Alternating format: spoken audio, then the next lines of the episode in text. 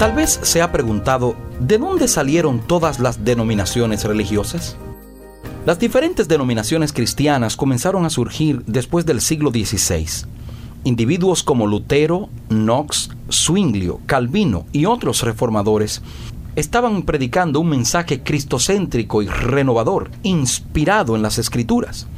El objetivo de ellos no era separarse de la iglesia popular, pero la iglesia se negaba a cambiar y con el paso de los años la grieta entre la iglesia popular y los protestantes continuó creciendo y estos terminaron separándose.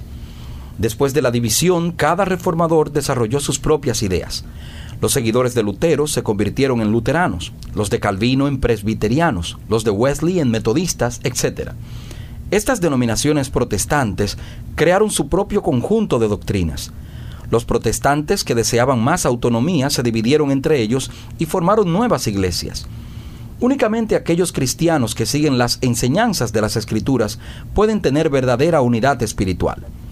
El apóstol Pablo contempló el tiempo cuando todos los cristianos llegarían a la unidad de la fe y del conocimiento del Hijo de Dios. Así lo expresa en Efesios capítulo 4, versículo 13 donde también asemeja al cristiano como al hombre perfecto, a la medida de la estatura de la plenitud de Cristo. Todos tenemos preguntas, la Biblia tiene respuestas. Les acompañó el pastor Domingo Guzmán.